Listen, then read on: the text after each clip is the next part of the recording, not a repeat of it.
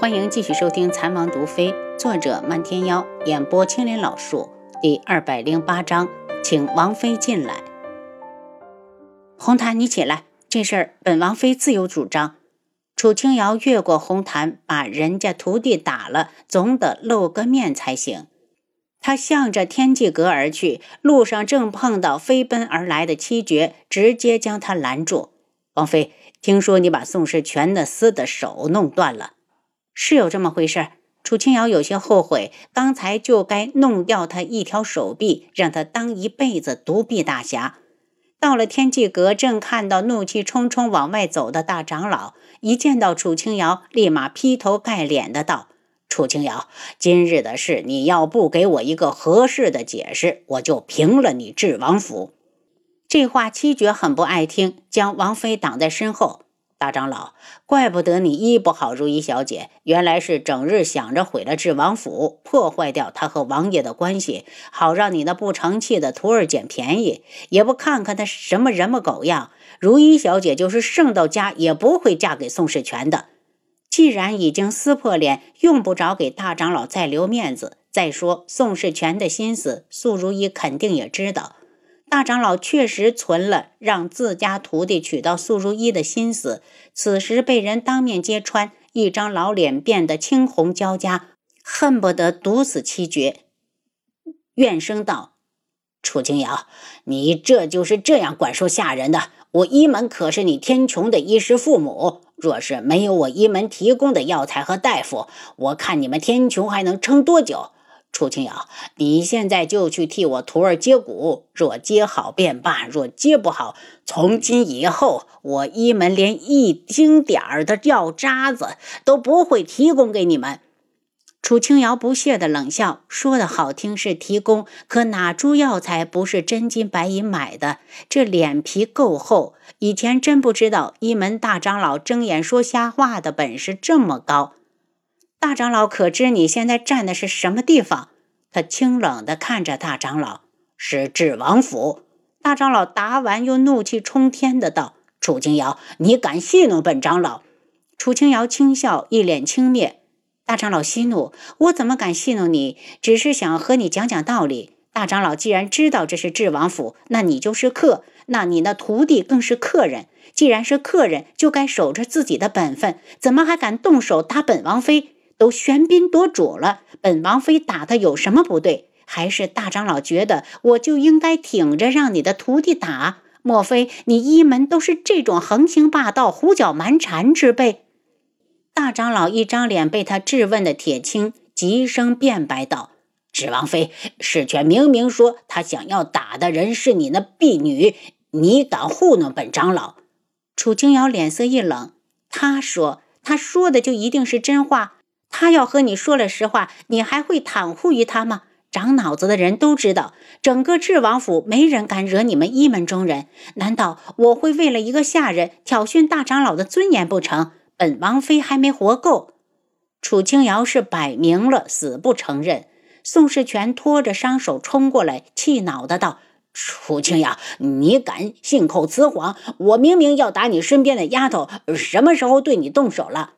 楚清瑶一脸无辜的后退一步，小心翼翼的道：“就刚才啊，你喊我过来给苏如意看病，我说她的病一直是大长老负责，我医术不好，怕影响大长老的判断，你就怒了，说大长老是故意不医好她，想给你创造机会。可你现在反悔了，又心疼起苏如意了，让我赶紧过来。”楚清瑶，你给我闭嘴！大长老再也听不下去了。要是再让他往下说，怕是房里的素如意真会深信不疑了。他恼恨地瞪着楚清瑶，这女人太可恨了，一定要找机会除去。本来他把大小姐医成了这样，已经让他很不满。要是再被楚清瑶一搅和，肯定会彻底失去大小姐的信任。不行，绝不能让这种事情发生。宋氏全部顶用，娶不到素如意，可他可以再想其他的法子，但绝不能让素如意不信他。宋氏全吓得脸色都变了，扑通的跪到院子里，不停的解释：“师傅，徒儿从来没有说过这样的话。师傅，你一定要相信徒儿啊！师傅，你们都给我闭嘴！”屋里的苏如意突然尖叫起来，要不是脸现在没法见人，估计早就冲出来了。刚才外面的话，他听得一字不漏，已经信了八分。在大长老来之前，他身上的毒虽然没有彻底解，但也向着好的方向发展。而且楚清瑶承诺，最多两个月肯定能医好。可他觉得两个月太久，满心欢喜地叫来了大长老。谁成想他如此的无能，一出手就将他毁得人不人鬼不鬼。一想到以后要顶着这张脸出去见人，想死的心都有了。大长老能爬上一门第一长老的位子，医术肯定是过人的。怎么到了给他医治的时候就出了岔子？他不是故意的，谁信？他满脸厉色，再加上脸上满是脓包，看起来就像地狱里爬出来的恶鬼。请如意小姐为世权做主。大长老怨毒地看了眼楚清瑶，对着房门的方向道：“见师傅开口了，宋世权也反应过来，这里就素如意地位最高，只要他向着一门，还怕什么智王妃呀？”如意小姐，你一定要相信世权，世权是被冤枉的。智王妃那么厉害，世权怎么敢去挑衅她？坤一从暗处跳出来，对着房门口行礼：“大小姐，要把这些人全部赶出去不？”坤一不待见宋世权，只是手腕断了又不会死。还有大长老，舔着什么脸开口？大小姐的脸都让你废了，你怎么不想想如何以死谢罪？素如意已经认定大长老是故意对他下药，心里的恨意差点把他撑爆了，立刻就想让坤一把大长老杀了，可又怕搜不到解药，只好强压着怒火。坤一，让大长老先带着宋世权下去医伤，请智王妃进来。这可是破天荒的头一次，素如意竟然对楚清瑶用上了请字。坤一往大长老面前走了两步，不客气的道：“大长老，请带着你的徒弟先回去。小姐找智王妃有事，那意思就是你快点走吧，在这儿碍眼。”大长老瞧了眼屋子那边，觉得自己有必要解释一下，放低了姿态道：“如意小姐，我一直尽心尽力的为你医治，绝不敢有其他的心思。就算你信不过我，也要相信敬主的眼光。”大长老。你先下去。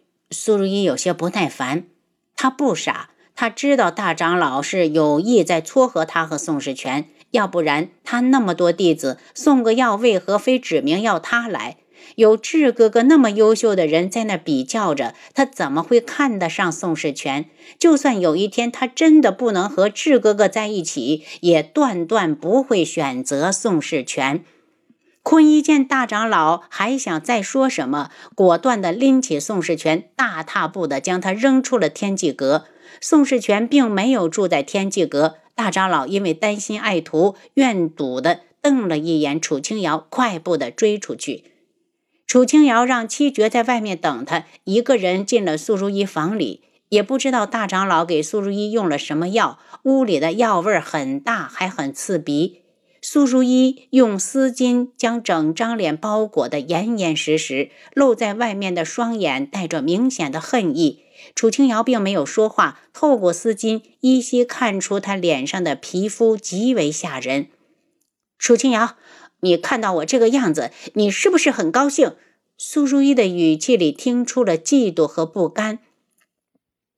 你又不是我什么人，我高不高兴管你什么事儿？楚清瑶虽然不喜欢他，却没落井下石的习惯。他是给他下了药不假，但真正让他变成这个样子的人是大长老。楚清瑶，苏如意警告似的大喊：“我耳朵没聋。还有，如果你只是想跟我说这些不咸不淡的话，本王妃很忙，没有时间奉陪。”他做事转身，坤一冲进来拦在前头：“大小姐让你走了吗？”